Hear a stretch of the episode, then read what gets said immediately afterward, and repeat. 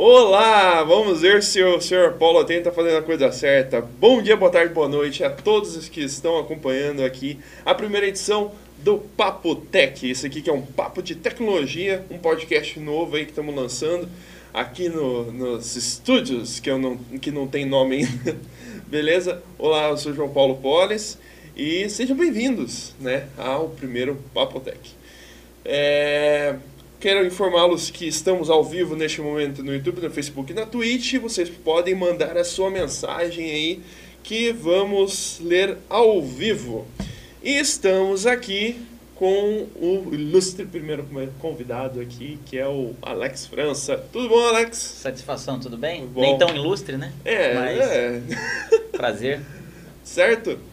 É, o Alex França, que é o fundador da Cismetro, né? O fundador, né, Alex? Isso. Né?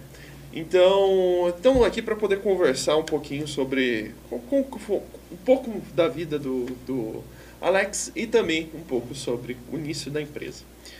Alex, como que foi o, o que, explica o que você fazia antes da empresa? É, eu tra sempre trabalhei com equipamento médico, então eu fiz Senai com 13 anos, né? Uhum. É um curso que eu não sei se existe mais, mas é aqueles cursos que você é, fazia junto na, durante a adolescência, né? Uhum. Então, quando eu saí do Senai, a primeira empresa que eu entrei era uma empresa de equipamentos médicos. Então, eu entrei lá para fazer serviço de limpeza, assessorar com uma chave de fenda, auxiliar, né? Sim. Menor aprendiz seria hoje. Uhum. E a partir dali aprendi a consertar as máquinas, inicialmente máquinas de laboratório, máquinas de apoio, né? Depois máquinas de análise mesmo, como é, análise de hemograma, bioquímica e por aí vai, gasometria.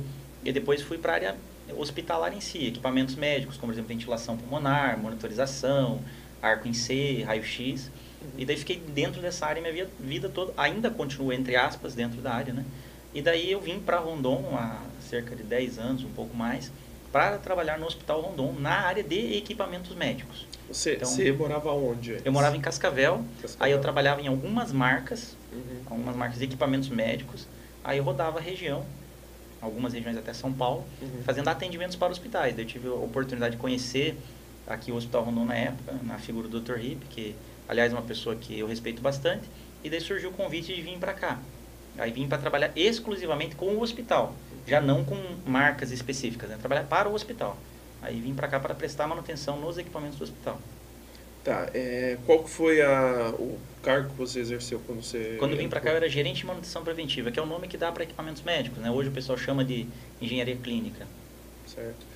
E conta um pouquinho da sua experiência quando você teve daí, por causa que querendo ou não, foi dentro do Hospital Rondon que surgiu a, a ideia né, da, da criação da empresa. Né, da, da... Sim, é, a ideia foi a seguinte: eu sempre percebi a necessidade no produto que a gente acabou desenvolvendo, só que eu nunca fui de TI. Então, é, o meu contato com TI foi muito diferente de todo mundo. Uhum. Então, eu nasci numa família é, evangélica, muito fechada, né? nem evangélica é a palavra, mas num grupo muito fechado, Sim. onde a gente via a tecnologia como uma coisa do capeta.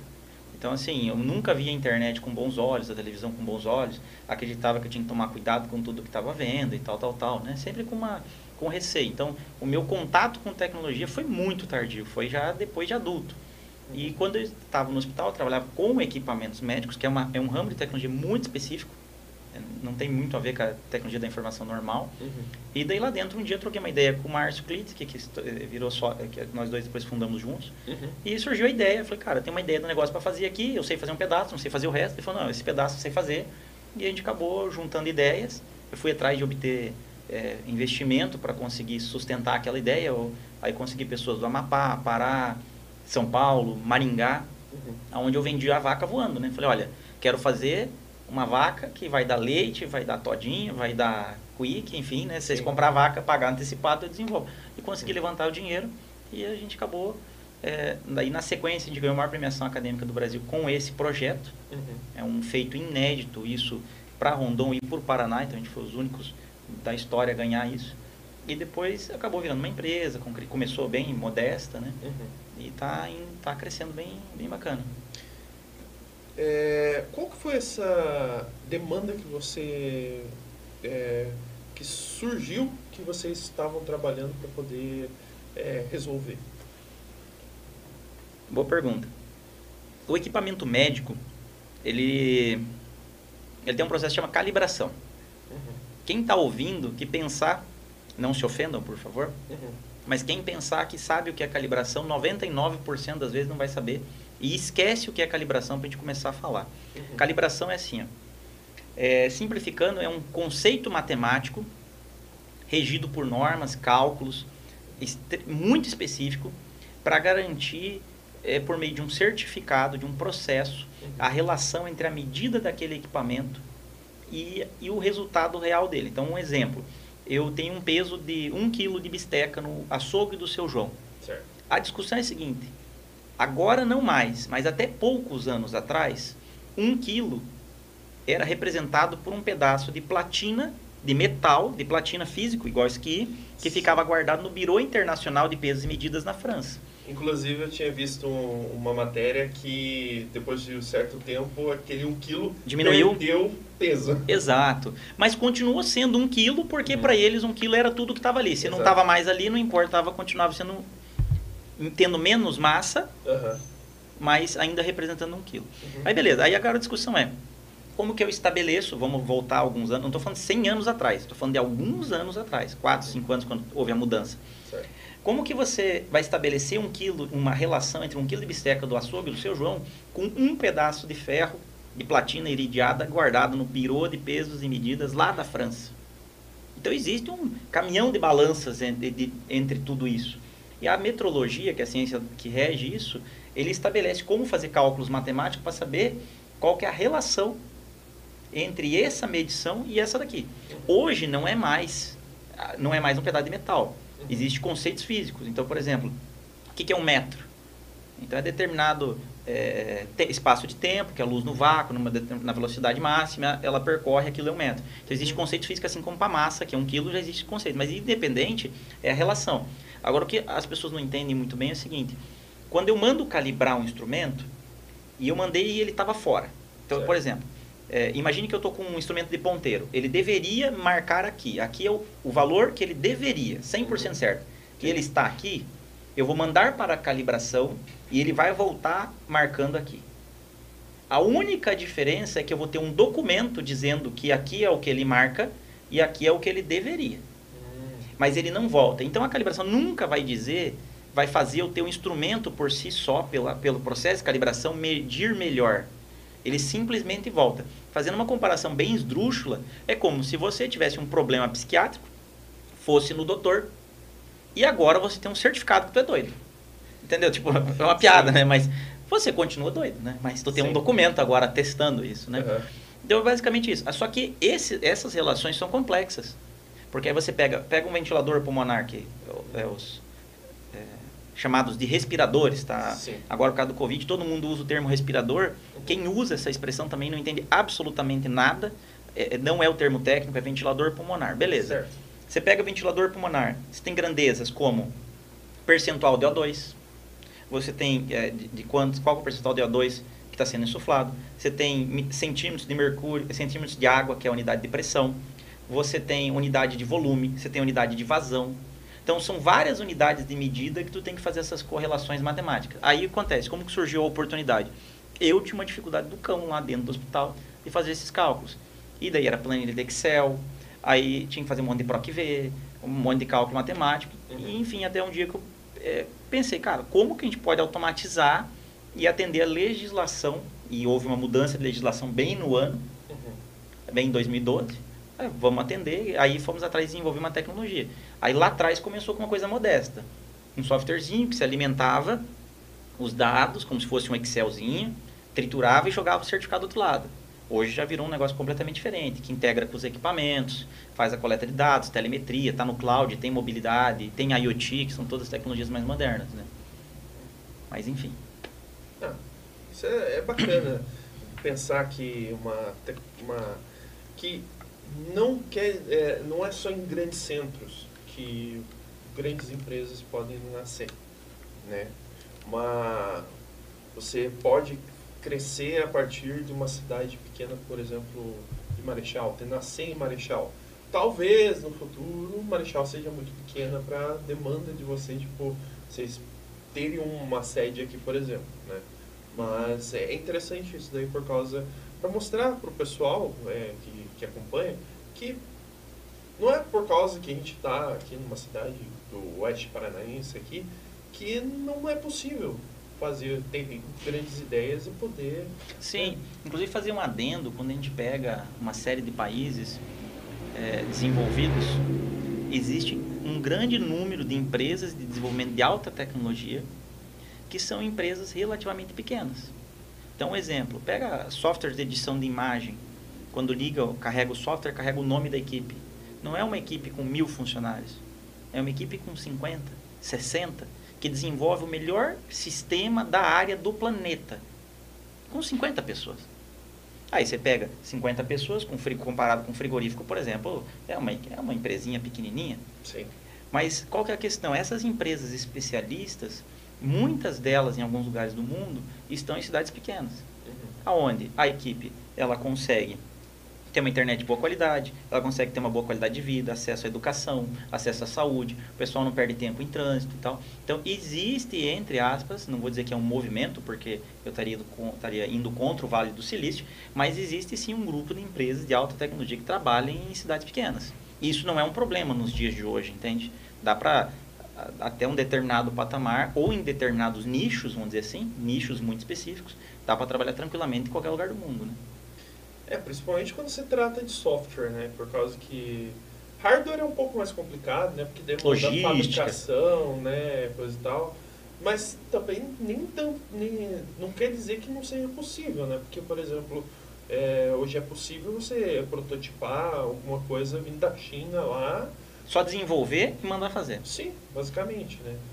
É, e, mas como é que foi a aceitação desse desse software quando iniciou? É, hoje não é só software, né? Sim, mas assim, hoje né? Tá, mas vamos hum, voltar lá no início. No início. A aceitação foi assim, é, inicialmente foi entre conhecidos. Uhum. Então eu tive uma, eu sempre cultivei muitas amizades na minha profissão. Então uma das coisas que eu mais fico feliz é que é, hoje, nos, desde concorrente, fornecedores, clientes, eu entro de cabeça erguida, conheço todas as pessoas. É, sempre tentei cultivar amizades. Eu chamei esses amigos e transformei esses amigos em, em clientes. Foram os primeiros clientes que a gente teve. E aí a gente acabou ficando nesses amigos durante um bom período, até transformar é, num produto que chama, o pessoal chama de MVP, né, que é o mínimo produto Sim. viável, que é aquele produto assim, ó, não é 100%, mas funciona, Sim. né, dá para vender, tem gente disposta a pagar. A gente conseguiu fazer isso, levou alguns anos, uhum. não foi nenhum nem dois, levou alguns anos. E a gente tinha, como, como nós tínhamos ganhado um prêmio, uma premiação relativamente expressiva para a época, gente gastou todo o dinheiro com isso. Entende? E foi, daí depois de um, de um MVP para um amigo, foi para um hospital maior, depois, depois foi para o maior, para um dos mais modernos do Brasil, uhum. aí depois foi para redes hospitalares, depois foi para Emirates Airlines, que é o grupo de nata, que é a maior linhas aéreas do mundo. Então foi devagar a gente foi crescendo, né? E tudo isso no fundo, tecnologia, a coisa mais legal, que eu particularmente gosto, é que ninguém está interessado na fachada da tua empresa. Ninguém está interessado no situando de BMW de Fusca. Uhum. Ninguém está interessado em quantos funcionários tem. Quando se trata de tecnologia, em geral, eles querem saber se tua tecnologia é sólida, se ela tem credibilidade, se ela funciona, se tem gente de, de alto gabarito que te avaliza, quer saber onde está rodando, principalmente onde é que está rodando, né? Principalmente. E isso é bom, porque abre oportunidades que num mercado tradicional, se você não tivesse todo aquele apoio financeiro, um legado de uma família rica e tal, talvez você não teria. Na tecnologia você, você rompe isso aí. É, isso é uma questão que você tocou aí que é bem interessante, que é sobre é, aquela pergunta que muitos fazem, mas onde já, já usa-se isso daí, né? Uhum. Por isso que é importante ter formas de poder que seja entrar no mercado de alguma forma para poder mostrar, mostrar que, seus, que, que o teu produto funciona. Né? É, e como é que foi a situação, esse, esse prêmio? Qual era o prêmio? Como que, como, como que surgiu essa, essa situação desse, de participar desse prêmio? Então, a premiação ela foi... Ela foi... Primeiro era acadêmico, né? Era acadêmico e acadêmico, no caso eu estudava, fazia é, pós, é, pós-graduação de engenharia. E de EAD, quero deixar registrado que eu fazia à distância. Tenho, tenho extremo orgulho de dizer que eu trabalhei, minha, estudei minha vida inteira em colégio público, fiz faculdade à distância e passei mais de 20 mil alunos de universidades federais, da USP, da Unicamp e por aí vai. É só pegar, digitar meu nome na internet e vai achar. E falo isso com muito orgulho, porque tem um monte de gente muito melhor do que eu, eu sei por aí, eu sei, de origem humilde que nem a minha. Não tenho vergonha de falar isso. Onde eu quero chegar é assim, a gente ganhou esse dinheiro, a gente aplicou esse dinheiro da... da, da ah, desculpa, voltando. Como a gente ganhou? Submetemos nosso projeto uhum. e perdemos. Primeiro ano a gente perdeu. Ah, tá. Vocês participaram de mais de uma edição. É, a gente participou de duas edições é, de, é, em um ano e no outro ano. Sim. No primeiro ano a gente perdeu. Aí fica, você vai para casa, lambe as feridas, não passei Sim. nem da primeira fase. Falei, cara, não é possível isso, eu perdi, não, meu negócio tem sentido e tal. Sim. Aí eu falei, vamos fazer do jeito certo, vamos pegar os 100 projetos que ganhar, que os 100 finalistas, uhum. semifinalistas, para aí vai, vamos estudar eles. Aí fui estudar os projetos. Aí eu comecei a entender o porquê que eu perdi. E eu perdi merecidamente. Os caras que ganharam, eles eram muito melhores que nós naquele momento. Então, em vez de ficar rancoroso, eu fui para casa, fui estudar quem ganhou, trabalhamos nesse, na melhoria do projeto. Então tinha um monte de coisa que, por exemplo, eu não fiz no nossa, na primeira edição. Eu não disse de onde eu ia ganhar dinheiro, eu não disse qual era o meu público-alvo, eu não disse quantos funcionários eu precisava, eu simplesmente fui lá e falei, eu preciso de tantos mil. Isso não existe. Aí eu fui fazer um plano detalhado da tecnologia, do negócio, estudo mercadológico, estudo técnico, fornecimento de tecnologia, licenciamento, o, qual que é a, a forma de ganhar dinheiro, modalidade de comercialização, descrevi isso palavra por palavra, tudo embasado. Aí, aí eu percebi, falei, cara, tem agora sim eu tenho algo palpável. Aí submetemos. Aí beleza. Aí a gente foi selecionado. É, a gente foi selecionado numa sexta-feira. Certo. Numa sexta-feira, às nove da manhã, me ligaram que eu iria para São Paulo e que eu iria concorrer pessoalmente lá, onde a gente ia receber um curso. Esse curso ia ser dado por membros da Fundação Dom Cabral, que é referência, uma das cinco maiores escolas de negócio do mundo acho que é cinco ou seis agora, da Academia Brasileira de Ciências, do Santander e outras instituições de renome. Quando foi a nove e meia, meia hora depois, eu recebi a notícia que minha mãe faliu, que minha mãe faleceu, desculpa, que minha mãe faleceu no mesmo dia, então meia hora de distância. Então assim, foi uma, uma, uma junção de sentimentos muito absurda, sabe? Aí, beleza. É, a, passamos toda a, período ali de luto do, Dia seguinte, um domingo, fui para fui para São Paulo para para participar e e eu prometi para mim mesmo, sendo bem franco, eu prometi mesmo. Falei, cara, vou voltar de lá com esse troféu e vai ser tanto que tem as gravações. Eu dediquei a minha mãe, eu falei que, que não vou me emocionar aqui, mas eu falei que seria uma dedicatória a ela, né? Minha mãe, ela era semi-analfabeta, assim, semi-analfabeta, desculpa, ela primário, né? Primário, nunca nunca imaginou que eu ia conseguir estudar, fazer uma faculdade, uma pós-graduação, ganhar isso, né? E ela não viu. Ela não viu, mas eu fiz questão de, quando eu peguei, eu falei assim, cara, isso aqui não, não, não é meu, não. Isso aqui é da minha velhinha aqui. Mas eu não vou chorar. mas, enfim, a gente ganhou, desculpa, a gente ganhou isso aí e voltamos para cá e investimos o dinheiro, passamos por momentos bons, momentos ruins, né? Aí a parte mais legal é que assim, é, existe. Deixa de lado esse assunto que eu vou pegar um outro assunto para você entender melhor. Vamos pegar concurso público. Existe a galera que quer passar em concurso público porque quer exercer um cargo em concurso público uhum. e quer tocar uma carreira. E existe as pessoas que querem que são os concurseiros, né? Lá, lá, uh, que oh, oh, é nóis! e oh, fala, fala. Ô Paulo, você tá. Cara que não tem competência. Não, não é isso não. Eu quero dizer o seguinte, é que existe um público que é concurseiro. Sim, sim. Que... Tem, tem, os, os caras que estão ali só fazendo concurso. Só fazendo concurso. Whatever. Tipo assim, tal, talvez ele nem queira pegar nenhum cargo pro concurso, só quer ficar fazendo uma prova. Exato. E tem o concurseiro, que é esse cara aí. Uhum. Onde eu quero chegar? Vamos voltar lá. Deixa o concurso público, vamos voltar para nós. Certo. Nós ganhamos essa premiação e eu jurei para mim mesmo que eu nunca mais ia participar de nada de incubação, de premiação ou coisas parecidas. Por quê? Acontece, a gente, a gente saiu de lá, a gente foi acelerado.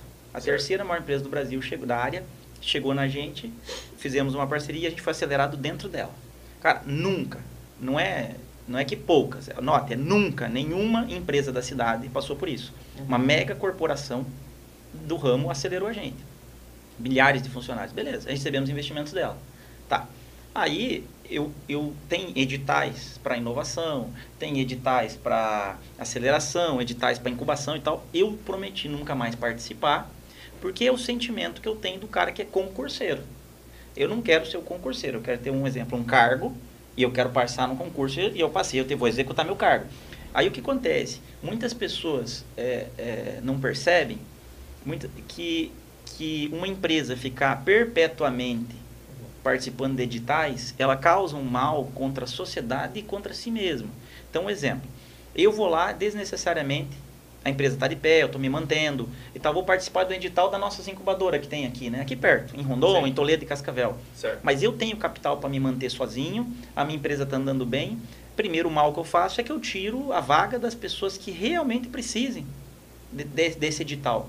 Porque tem pessoas que dois, três mil reais por mês que ela ganhar no edital ali muda o rumo da vida dela. Sim. E daí eu vejo empresários que não precisam dessa grana. Então, assim, é o primeiro ponto. E o segundo é que enquanto você está preocupado em ganhar dinheiro 100, 150 mil de um edital, esses 100, 150 mil que muda a vida de uma empresa pequena, uhum. você está, desculpa a expressão, fudendo com a tua empresa. Porque os 100, 150 mil que você tem que ganhar não é de edital. Você tem que ganhar 100, 150 mil do teu cliente. Porque senão você vai só atrasando o fornecimento do produto, você vai criando uma vaca que não voa e tal. Então, onde eu, onde eu penso? Eu ganhei uma vez, peguei esse dinheiro apliquei. Ou eu vou ou eu quebro. Sim. Eu não posso ser o concurseiro que fica aí tentando, tentando, pegando dinheiro, movimentando, editar, barulho, né? Agora, Desculpa me delongar. Sim, entendi agora a tua, tua, a tua, tua analogia, no caso, né? É... você sabe que existe várias empresas que pegam Sim, é, às vezes a empresa ela até consegue se manter, coisa e tal, mas acaba que ela não, não se desenvolve para poder continuar fazendo isso, é, participando desses, desses editais, coisa e tal, porque querendo ou não, a maioria dos editais eles acabam trabalhando um pouco mais ou com a, a empresa em si, é, ou, ou com um produto que está em desenvolvimento, ou uma ideia, coisa e tal, não necessariamente ali com o produto final, né? Tipo, não uma premiação nesse, nesse sentido, né? É, mas, se, mas aí que tá. Se eu tenho dinheiro para me manter, eu ou qualquer pessoa, né? Falando qualquer pessoa, tem dinheiro, não precisa participar do edital, deixa a vaga para quem precisa. Se eu quero vender, estourar de vender, lançar uma coisa no mercado, então pego o meu dinheiro, faço o negócio, oferto o mercado e vende. Agora, ficar eternamente pegando dinheiro do edital, produzindo, fazendo espuma, sabe? Uhum. Estourando champanhe, né? Uhum. E a gente vê isso, né? É, isso é interessante. É... Agora, voltando lá sobre a situação lá da, da desse, depois da, da, da, parte depois do, do prêmio. Vocês receberam, ganharam o prêmio lá, coisa e tal.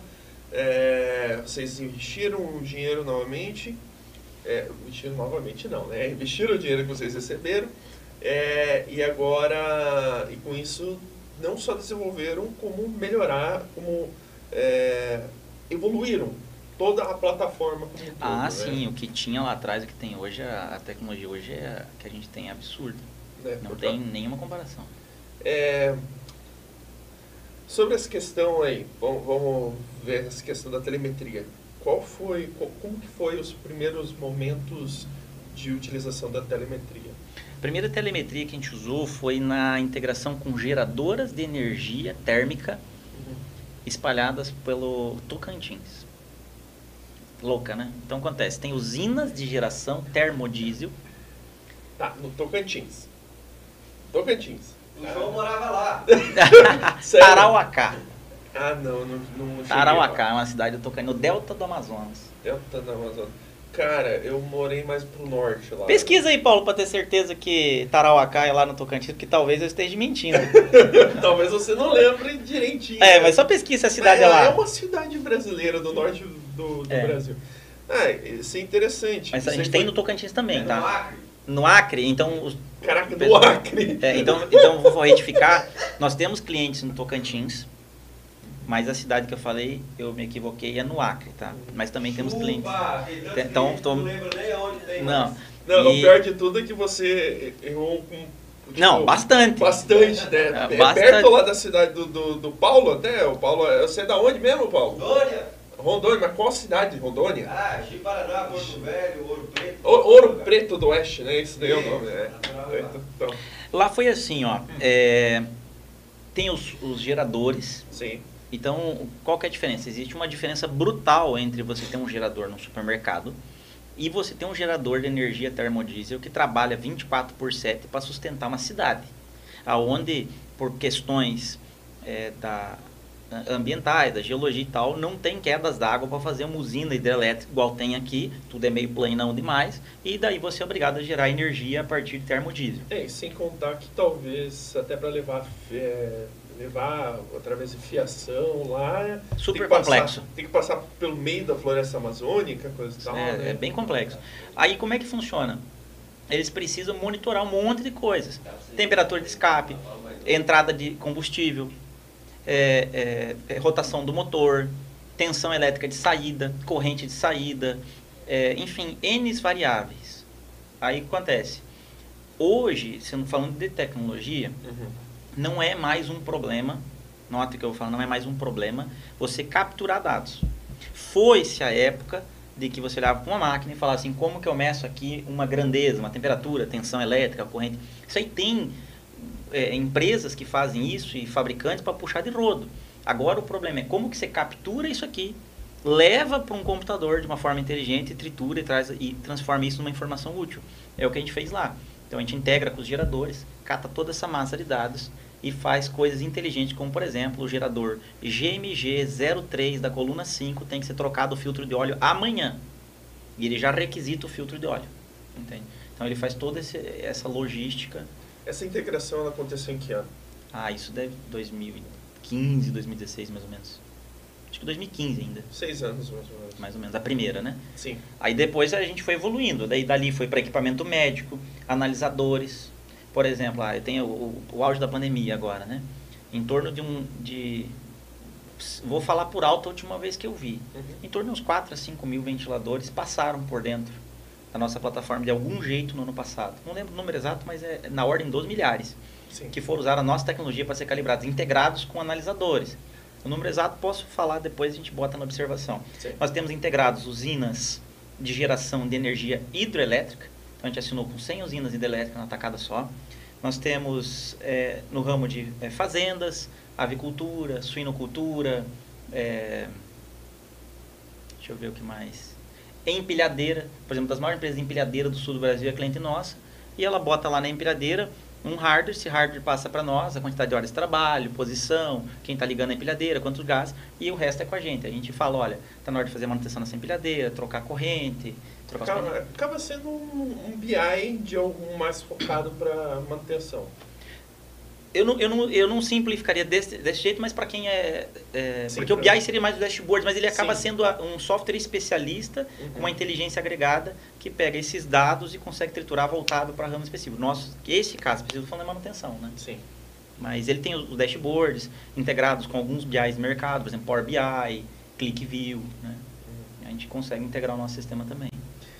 E como que foi, é, você até acabou antecipando um pouquinho, como que foi, é, co- como que aconteceu que chegou nessa, nessa, nesse contrato dessas 100 hidrelétricas? Porque isso aí aconteceu ano passado, né? Sim. Co- co- co- como que chegou nesse ponto?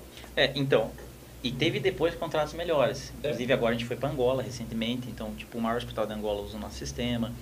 É, a gente está fechando também com clientes paraguaios, acredito que no mais tardar em duas semanas a gente vai poder noticiar isso também.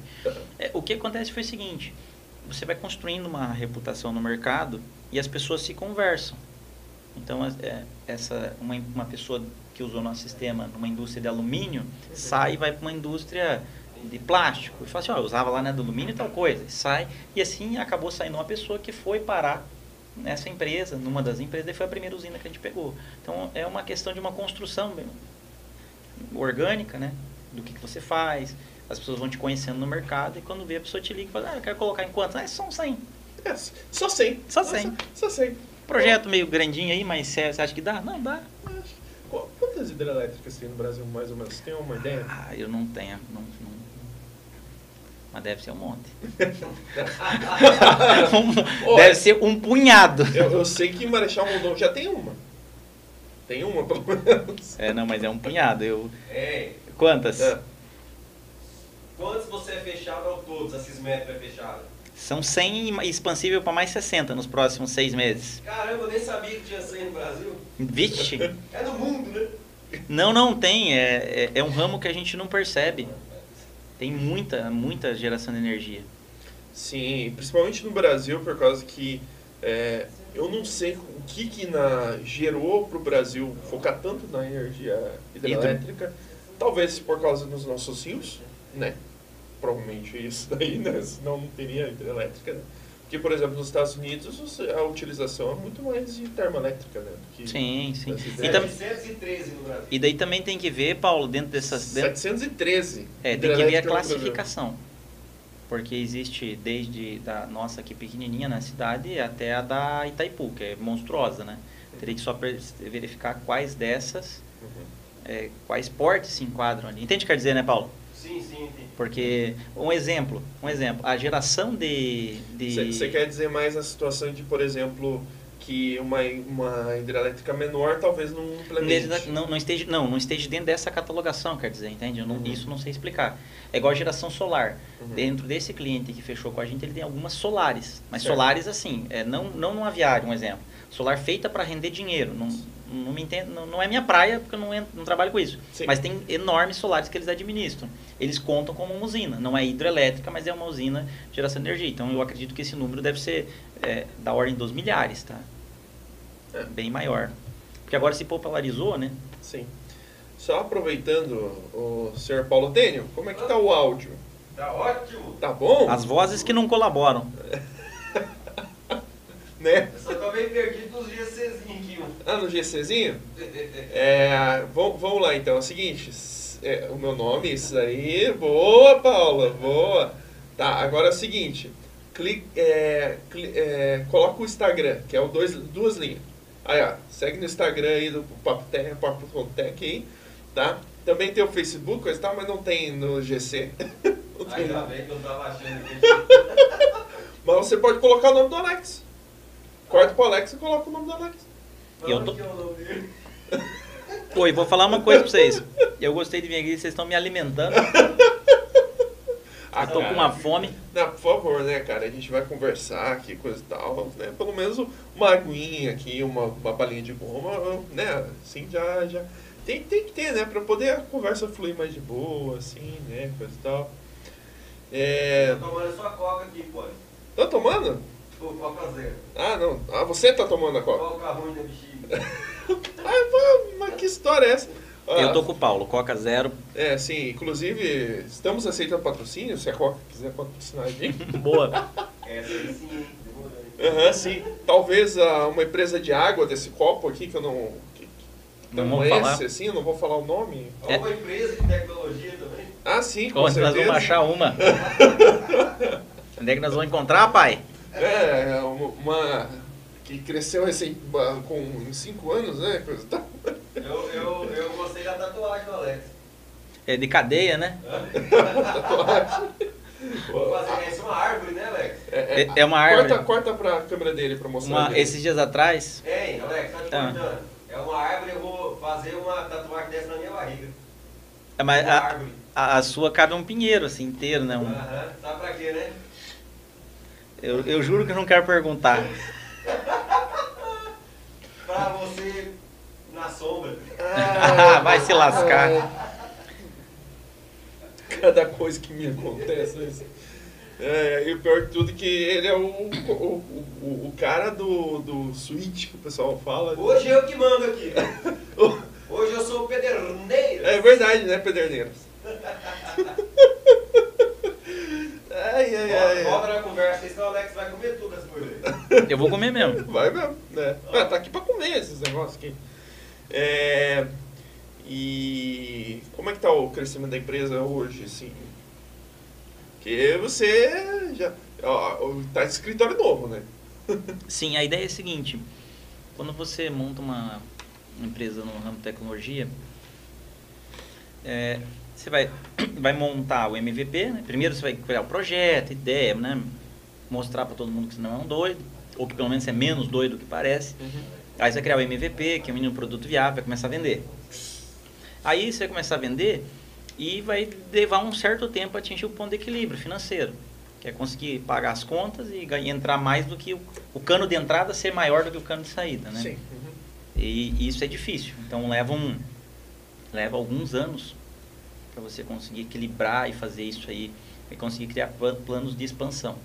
Então essa fase já passou, já faz tempo. Então a gente não tem, eu não, não tem mais a preocupação que eu tinha lá no início de meu Deus, como é que eu vou pagar as contas, como é que a gente vai ter um funcionário. Estou dizendo que eu estou rasgando dinheiro, mas essa fase acabou. Uhum.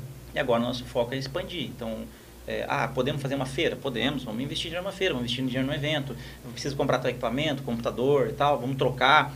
É, preciso contratar mais pessoas. Inclusive, é, a, a questão de salários, por exemplo, a gente ofertou salários para uns, pela, pela região, salários excelentes e conseguimos trazer é, pessoas de outras empresas que não são concorrentes, mas são tecnologias da área, que estão aí há 10, 15, 20 anos, e a gente ofertando salários maiores. Então, a, a nossa visão de mundo é bem diferente. Eu, eu no passado tinha uma visão arcaica, que hoje eu considero arcaica. No passado eu era o cara que tinha um sonho de andar de BMW, assim como grande parte das pessoas. Hoje eu não tenho mais esse sonho. Eu quero, eu quero um dia chegar na empresa e ver os funcionários, ter funcionário lá de BMW. Então eu penso completamente diferente. Eu sei que a maneira que a gente está caminhando é diferente. Eu não quero, não sonho em ter uma empresa gigantesca. Eu sonho em ter, continuar com a empresa sólida, pessoal feliz, é, com, com um comportamento, uma cultura diferente. Por exemplo, a nossa empresa. Você pode ir de chinelo de dedo. Nós, nós, damos, nós damos uniformes, mas você pode ir de chinelo de dedo. Nosso, nosso uniforme vai desde bermuda, camiseta e boné, mas também temos camisa social para visitar os clientes. Beleza, você pode trabalhar de social, como tem gente, por exemplo, o Nilton, uma pessoa extremamente formal, e tem outras pessoas que vão lá de chinelo, de Havaianas. Eu não ligo. Ele, é, é uma empresa de tecnologia, entende? Você não pode pegar o cara e botar o cara dentro de uma caixa e querer falar, não, você vai ser quadrado desse jeito. Não, não faz sentido. Então a gente está tentando manter essa cultura. Um exemplo pequeno. Pega, na, pega na, no nosso Instagram. Uhum. A gente fez vídeos mostrando o lado do, da, do- da pessoa, do ser humano dos nossos colaboradores. Nós temos colaboradores que pulam de paraquedas, colaboradores que são, que são é, pastores, teólogos e ativista social, que já visitou o Quênia, já visitou Cuba. A gente tem colaborador que é, que é DJ, entende? Colaborador que é motociclista Uhum. colaborador que anda de, de motocross e tal. Cada um tem o seu jeito. E, tipo, eu não quero mudar o jeito de ninguém. Ah, também, também, também, principalmente. Ah, É, também. ah, ai, ai. E, tipo, e sendo sincero, eu não me importo. E eu não tô nem aí pra nada nesse sentido. Eu quero que todo mundo seja feliz, eu não quero mudar as pessoas, entende? Eu quero que a pessoa preste um bom serviço. Isso é coisa legal. Legal que existam empresas que pensam não só na questão de expandir, ou seja, no próprio umbigo. Pense na empresa como um todo. Que não adianta ter uma empresa se você não cuida do principal capital, que é basicamente as pessoas. Sim, Né? Principalmente Exato. na tecnologia que você precisa ter pessoas para poder desenvolver a tecnologia. sim. E aí também a gente tem que usar um pouco de coerência, que é, por exemplo, assim, igual o Paulo brincou antes que eu tenho tatuagem. Eu tenho e gosto muito. Uhum. Só que eu entendo que os meus clientes não precisam gostar. Uhum. Então eu vim aqui de camiseta, calça rasgada, tatuagem, que eu me sinto em casa, aqui. Exatamente. Mas segunda-feira eu tô pegando avião para visitar um cliente, o que, que eu vou fazer? Camiseta social até aqui, porque, é, porque é, é, entende? É, um, é um- um lugar executivo, Sim. vou usar um vocabulário mais formal. Não é que eu vou fingir ser uma outra pessoa, não é. É que você tem que se adaptar frente ao ambiente que você tá. Mas eu jamais vou pegar um colaborador e falar assim, não, você vai ficar aqui e você vai agir assim, você vai usar essa roupa. Não, eu quero que deixe ele, ele tem que viver. Porque senão você fa faz, pega uma sala de aula, por exemplo, como é- apenas como ilustração. O professor pergunta, você entendeu? O cara ali tá pensando assim, eu não entendi merda nenhuma, mas eu não vou levantar a mão porque só eu não entendi. Mas tá todo mundo pensando a mesma coisa. Extremamente bom, mas é focado para a equipe.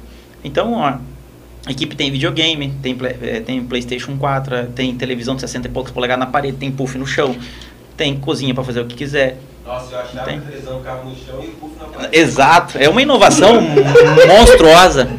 Mas assim, é, é porque realmente acredito isso. Porque você. Seja franco, assim, vamos. Sei que a gente não vai falar de filosofia, né? Mas a gente fala de tecnologia, mas. Tem. Eu sempre costumo pensar, tipo assim, do que adianta a gente ganhar dinheiro, acertar, não estou falando que eu estou fazendo isso, e levar uma vida medíocre. Que a pessoa não gosta do ambiente, que odeia o cara que está do lado, entende? Que vai e pega trocentos quilômetros de engarrafamento, odiando o que faz. Então, tipo assim, eu amo o que eu faço. Eu gosto, gosto do pessoal que está comigo, quero que eles gostem de estar comigo também. Porque no final da vida a gente passa, no, no final a gente passa grande parte da vida trabalhando. E se você não gostar do que você faz, né? Tipo, por que que eu estou fazendo isso, né? Pois é. Ô Paulo, Oi? a gente também tem que pensar no estúdio, né? Porque o lugar é longe. Lá no Alex também teve uma. Lá no Alex teve uma estratégia também de não, de, de não arrumar por fora, sabe por quê, João? Por quê? Porque ultimamente estão roubando muito aqui em Marechal, ele não quer que, ele não quer que ninguém saiba onde é a empresa dele. Exato, exato. Exato. não, não é por falta de. Não, não foi por, por. Pelo que ele tinha me contado, pelo menos não foi por falta de tentativa de arrumar. Posso fazer uma pergunta pro Alex?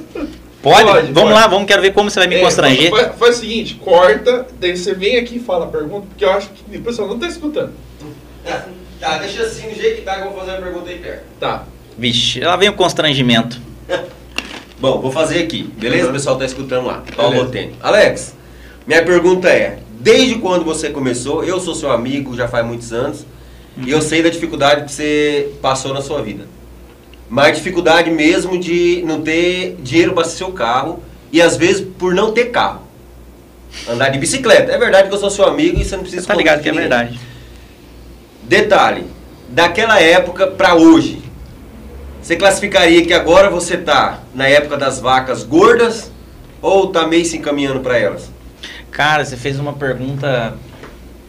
É o jornalista, cara. Você fez uma pergunta profunda e eu vou te responder ela de um jeito mais diferente. Eu. Eu Inclusive- considero que naquela época que eu passei todas as necessidades que o Paulo acompanhou, eu considero que. Inclusive que foi recentemente, o pessoal, o pessoal nem percebeu, só os amigos que cara sabiam. Sim. É, foi, não é uma coisa de 20 anos atrás. Não, foi, foi Né? antes da situação da senha hidrelétrica. Exato, a gente passou uma, uma fase bem complicada. Mas eu queria falar o seguinte: é, eu percebi, no, no- olhando para o meu passado como pessoa, que várias visões que o mundo tem, que eu considero escrotas hoje, eu deixei que mudasse por um período a minha forma de pensar. E hoje eu não deixo mais. Então, obviamente que eu estava num período de vacas magras, teve um período real, mas esse período ele impactou muito mais a minha vida por causa que eu deixei, porque eu foquei e acreditava que realmente ter dinheiro era uma das coisas importantes. Coisas que não me pega mais. Então, assim, a minha resposta é: estou numa condição, a empresa está numa outra circunstância, sem sombra de dúvidas. Sem sombra de dúvidas. Mas hoje eu vejo claramente que não é isso que é o mais importante, entende? Eu, é, entende o que quer dizer, Paulo? Sim. É uma, é uma questão de mudança de pensamento. Eu, eu mudei, o Paulo acompanhou isso aí, você também. Eu mudei drasticamente a minha forma de ver o mundo. Se- Você ganhar dinheiro é importante para sobreviver, claro, você precisa de dinheiro, mas não é tudo. Você tem muitas outras coisas que vêm antes, que é dignidade, humildade, tal, tal, e que em geral não, é, não tem tanta preocupação. E que eu também não tinha, não, não vou mentir. E eu tô tendo uma preocupação de, de, um, de um período para cá que eu percebo que hoje tem um valor. Então, assim, eu fico extremamente feliz de saber que a gente está crescendo. A gente, eu, a gente nunca teve um faturamento como nós tivemos eh, no último ano. No início foi baixo por causa da pandemia, todo mundo se assustou, né? E depois a, a carroça foi endireitando de novo. Mas eu estou bem contente com o rumo da empresa e assim, não tem a menor possibilidade, menor possibilidade de a gente andar para trás hoje. A gente está tá sempre seguindo avante. Não sei se eu respondi a pergunta, Paulo, eu dei uma volta, mas Não respondeu. É, eu posso fazer outro? Pode. vai lá, me lasca do outro jeito. Vem aí. Vou deixar aberto e vou voltar aí. Não, eu gosto de podcast porque é o seguinte, né? É meio que liberado, né? Tudo pode, né? É, tudo pode. É. Acho que é por isso que é podcast, né? Pode, é porque É, é, pode. é que é pode, quer dizer, em português é pode mesmo de verdade. Exato. E cast quer dizer tudo, pra quem não sabe. Exato. Pra quem não sabe inglês, né? É. Quem não sabe inglês. Povo sem cultura. Ah, vamos lá. Alex, é verdade aquela. Me chamou bem a atenção É, pera só um pouquinho. Ixi, agora ele vai me lascar de vez. Não, não vou, não vou não. Cortei pra você. Ó. Olha ali da câmera. Certo. O que me chamou a atenção é, foi esse seu cabelo e o brinco. Vira meio de ladinho assim. Olha lá, tem um rabinho de cavalo e uma, e uma, e uma piranha que ele pegou da Sofia, pra quem não sabe. É Exato. Ah, Alex, é, não falando de aparências, mas falando de financeiramente. Vou falar de uma forma que você é um cara muito inteligente. E, igual a minha mãe sempre falava, pra quem é bom entendedor, meia palavra basta. Eu era feio em Marechal Cândido Rondon e hoje eu não sou mais. Funciona isso aqui mesmo? Aqui é dessa forma? Eu entendi. Ou seja, Eu acho que no Brasil inteiro e no mundo existe essa forma de que você só vale aquilo que você tem. Uhum. A pergunta X é: existe diferença da forma que você era tratado? Não estou falando de reconhecimento de pessoas que realmente entendem de trabalho. Realmente entende que você foi lá, você, toda a então. equipe resolveu o pepino e aí, beleza, deu uma alavancada. Mas a, a- a- realmente aqui você é só, só vale aquilo que você tem? Você percebeu isso? Cara, você fez não? uma pergunta absurda. Eu vou falar a minha visão de mundo, tá? Uhum. Eu acredito que lamentável sim, lamentavelmente é assim. E lamentavelmente nós, quanto sociedade, então eu, você que está ouvindo, o Paulo, todo mundo, de uma forma valoriza isso. Enquanto a gente acreditar que realmente dinheiro é uma coisa tão relevante acima de qualquer coisa, a gente está estimulando isso aí. Então, eu penso que é, eu passei por uma circunstância ontem mesmo, que eu fiz questão de dizer e falar assim, olha, vocês não valorizaram a gente lá no passado, agora vem querer dizer que valorizaram. Não valorizaram porra nenhuma. Então, você primeiro precisa provar que você conseguiu, que você não é um doido para daí ter um valor. Eu acho isso um, um absurdo, porque a gente tem um monte de gente boa, um monte, um monte muito melhor do que eu, que precisa só de, de um apoio, um incentivo.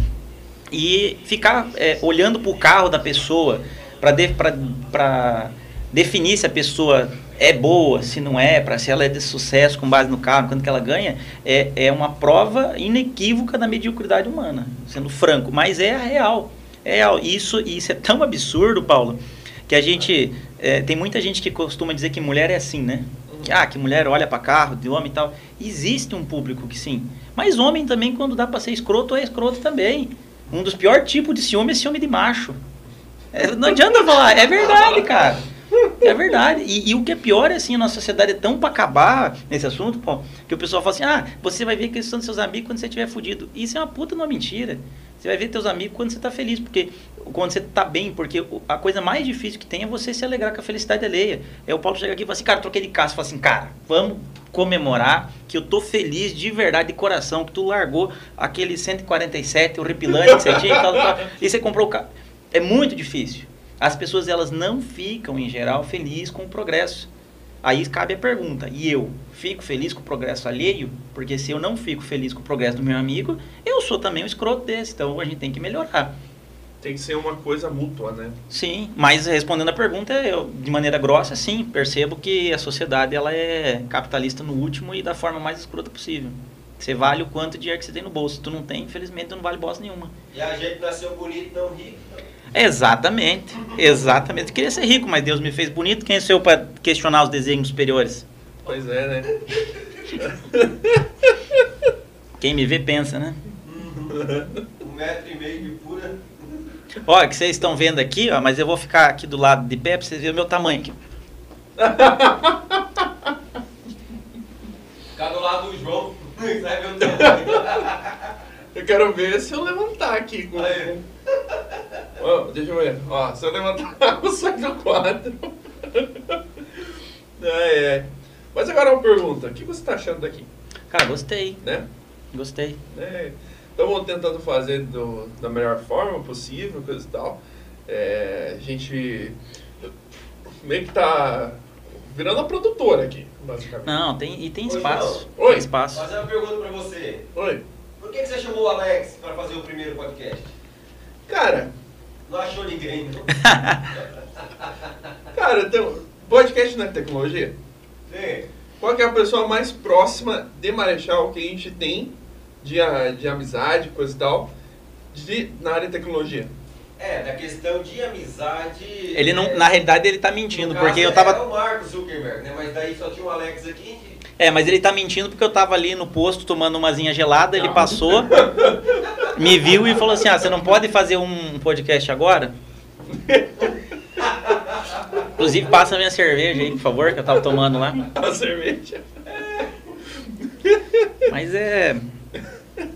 Mas devagar, assim, eu sinto que a sociedade, ela. Eu não sei se a sociedade como um todo, tá? Mas eu sinto que pelo menos um, um grupo de pessoas está se esforçando, está com a mentalidade mais aberta. E. E vamos ser franco, o Paulo me fez essa pergunta. Uhum. É uma- eu percebo que, assim como nesse período eu melhorei como pessoa, você melhorou, eu percebo que o Paulo também melhorou como pessoa. Uhum. Entende o que quer dizer, né, Paulo? Sim. É, é um processo. Então a gente tem que se afastar desse tipo de pessoa que acha que você vale o que você tem, e se tu não tem, tu não vale nada. E se aproximar de pessoas que estão por aí, porque a, a gente faz coisas erradas, a gente vai amadurecendo, aprendendo, né? Pois é. Bom, eu acredito que isso daí foi a, a primeira edição. É, tem mais alguma coisa que você queria conversar? Ah, tava querendo conversar um pouquinho sobre um salto quântico, alguma coisa assim, mas Ah, quiser deixa sim. para outro momento. É, deixa para outro podcast. Ah, que Constelação de falasse Órion. do coronavírus. Não. O Alex, É um tá assunto que eu me nego. Eu me nego a falar de coronavírus. Eu não tenho mais Facebook e não tenho mais Instagram. Quê? Cara, eu sumi das mídias sociais. Eu prometi, não vou entrar nos méritos, mas eu prometi que só volto para as mídias sociais quando eu atingir uma meta. Hum. É, foi Hum? por causa que você perdeu como vereador, não? Boa pergunta. Não, pior que não. Eu, eu entrei, todo mundo sabia que eu não ia ganhar. Eu mesmo falava isso. Falava na campanha, se não quiser votar em mim, vote em quem você quiser. Se não vota em ninguém pior que você. Eu falava isso abertamente. Não tinha expectativa de ganhar. Mas na entrada do ano, resolvi baixar minhas mídias sociais. Eu percebi que eu perdia muito tempo. E fa- tempo pra nada. Pra nada. Eu falei, ah, vou baixar isso aqui, não serve pra nada. E também não aguento mais ver gente que não entende bosta nenhuma de coronavírus, falando de coronavírus, não aguento mais essa história. Então, eu não, não discuto mais. Eu só sigo o que as autoridades me mandam. Às vezes, né, inclusive. É, Alex, é porque o pessoal, ele... Eles acham que a internet é uma terra sem lei, né? Exato, Se esconde a cara atrás do computador e toca o pau, né? Sem saber de nada, né? Exato. Igual, deixa eu só falar um, um que aconteceu rapidinho aqui, tá fechada no Alex. Uhum. Como se fala que internet é uma coisa sem lei. Ah, eu foi, postei uma matéria hoje, é, falando, é, ontem falando do empresário rondonense que foi preso com drogas né, no seu estabelecimento. E um monte de gente veio me questionar que eu estou recebendo para não postar o nome e nem a cara do empresário, que se fosse um pobre qualquer já tava a cara dele rodando, e que não sei o que, não sei o que mais lá. O que, que você acha, Alex, das Ô, pessoas aí que se ô, escondem atrás do cara, computador e tocam Kepler? Kepler, aperta o número 3 do teclado aí.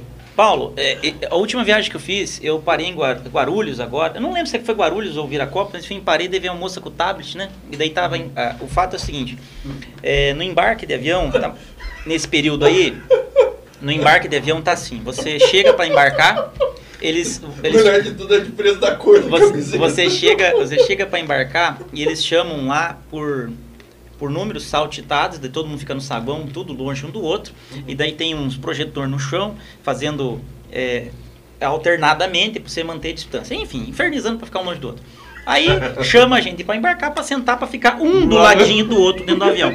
Aí beleza, cheguei lá em Viracopos ou Barulhos, não lembro, quando a menina veio com um tablet para mim, com máscara e tal, né? E aí, senhor, tudo bem? Tudo. Posso fazer uma entrevista? Pode.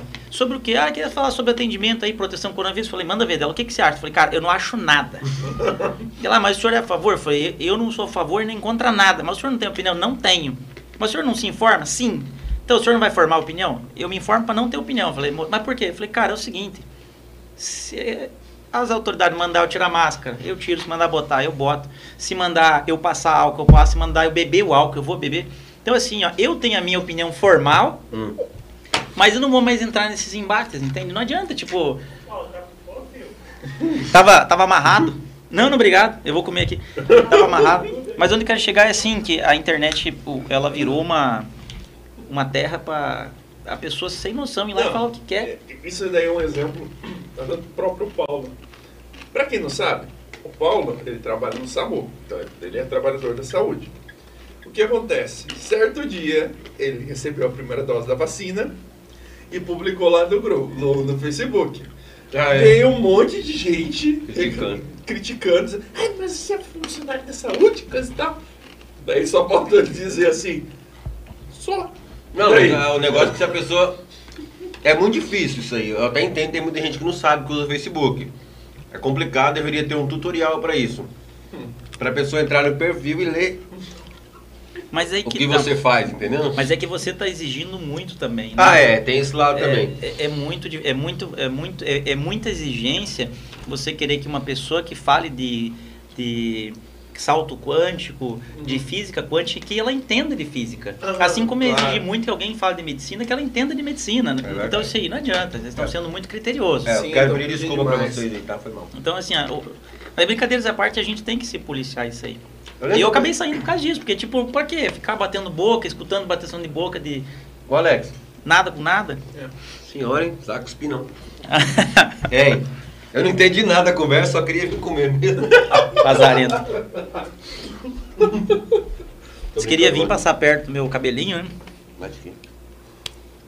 Olha assim agora. É, vale É, na outra tá com comida. Eu, eu até ia dizer que, que a gente tá tentando manter uma distância, coisa e tal, pra poder conversar, coisa e tal.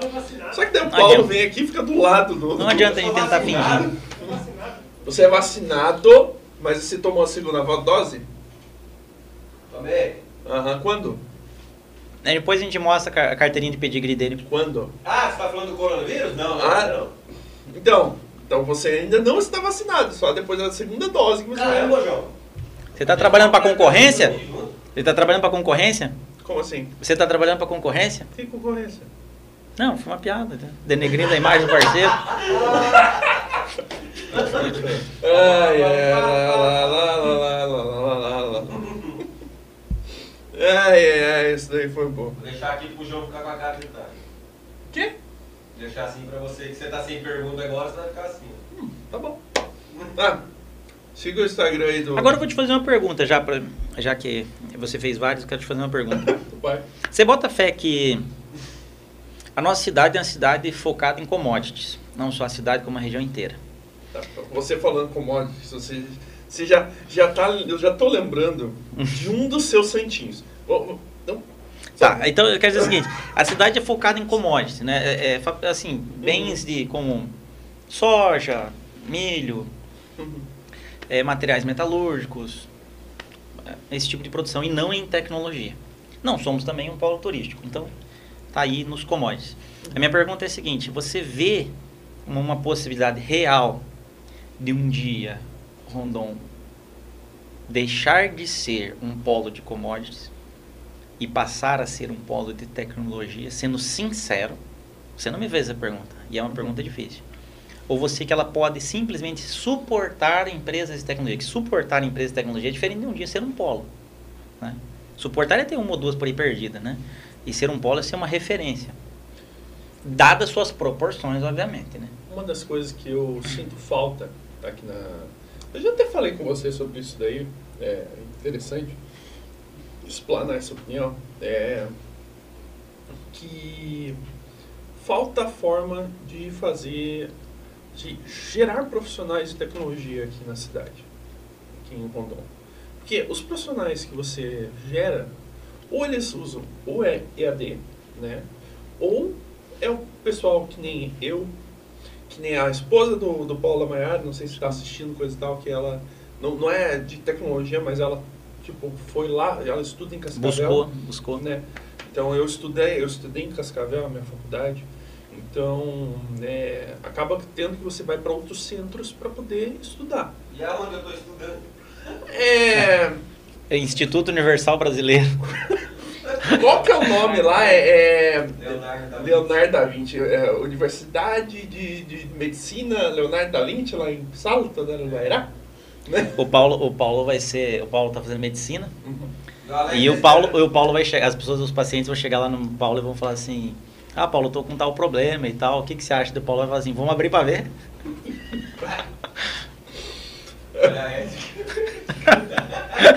Vamos abrir para ver.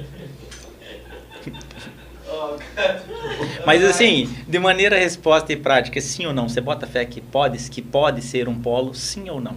Sendo sincero, não é suportar, não é ter algumas, é ser um polo referência ou não ser. eu, eu me lembro até agora há pouco do, do Paulo comentando, tipo assim, a gente tava tendo uma conversa ali na, na, na casa do, do, nosso amigo do Jordiano, e ele falando assim, hein, é sim ou não? tipo, querendo de, de copiar, assim. É, mas eu acredito, mas eu acredito com é, ressalvas. Porque, cara, depende muito de a gente conseguir facilitar isso dentro da cidade. Por exemplo, Toledo. E o parque, cara. Sim. Lá eles facilitaram, tipo, Sim, criar. é um feito. É, é um, feito. feito. sabe? Eu acredito que o Marechal tenha possibilidade, sim, porque olha o tanto de empresa de tecnologia que está aqui na cidade. Só que você precisa incentivar de alguma forma que isso seja feito, entendeu? Uhum. É, e eu querendo não, eu querendo não querendo citar, mas já citando, falta um pouco de apoio por parte do governo estadual e do federal. Cara, já tá, eu já ouvi, eu acho que desde que eu mudei para cá, eu já tô nessa história dizendo assim: "Ah, vai ter o, o, o, o TFPR em Marechal, daí vai ter curso de, de, de, tecnologia, coisa e tal". Só que, ó, entendo. Já faz cinco anos que tô aqui e não, nada rodou, só ouço isso aí. Então falta. Tinha um, um, projeto. É, como é que é o nome do é, Sérgio Marcucci, né, o, o ex-secretário de Indústria, né? Tinha um projeto dele que ele me apresentou no meio do ano passado, hum. muito top, para incubar empresas de tecnologia. Uhum.